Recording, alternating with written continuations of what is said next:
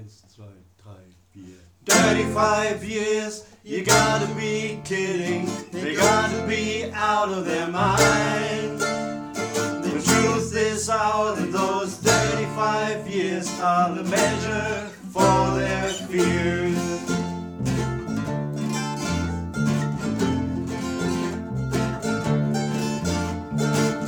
She blew the whistle and the sound of truth light of day.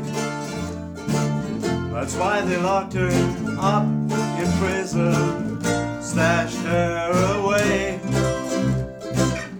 Talking about hypocrisy, think about it seriously. Exposing crimes is not a crime. Keep that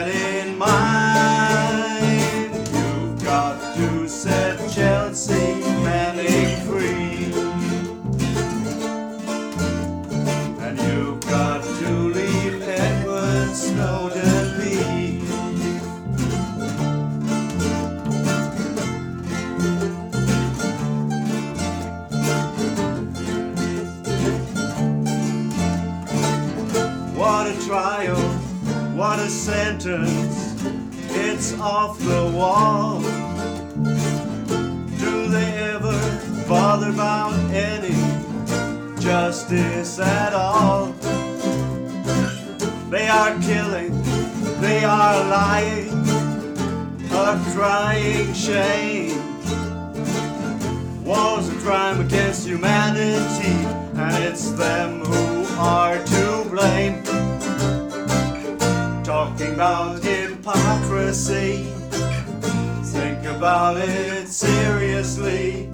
Exposing crimes is not a crime. Keep that in mind. You've got to set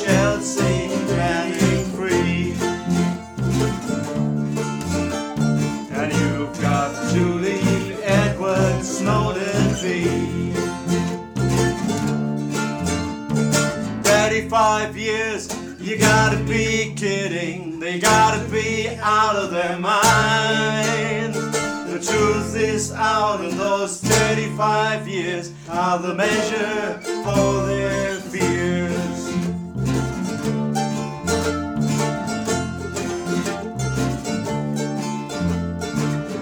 Thanks to Manning, who blew the whistle, we're free to see.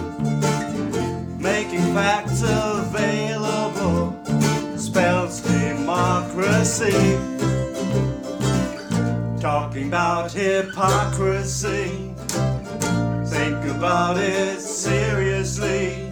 Exposing crimes is not a crime. Keep that in mind.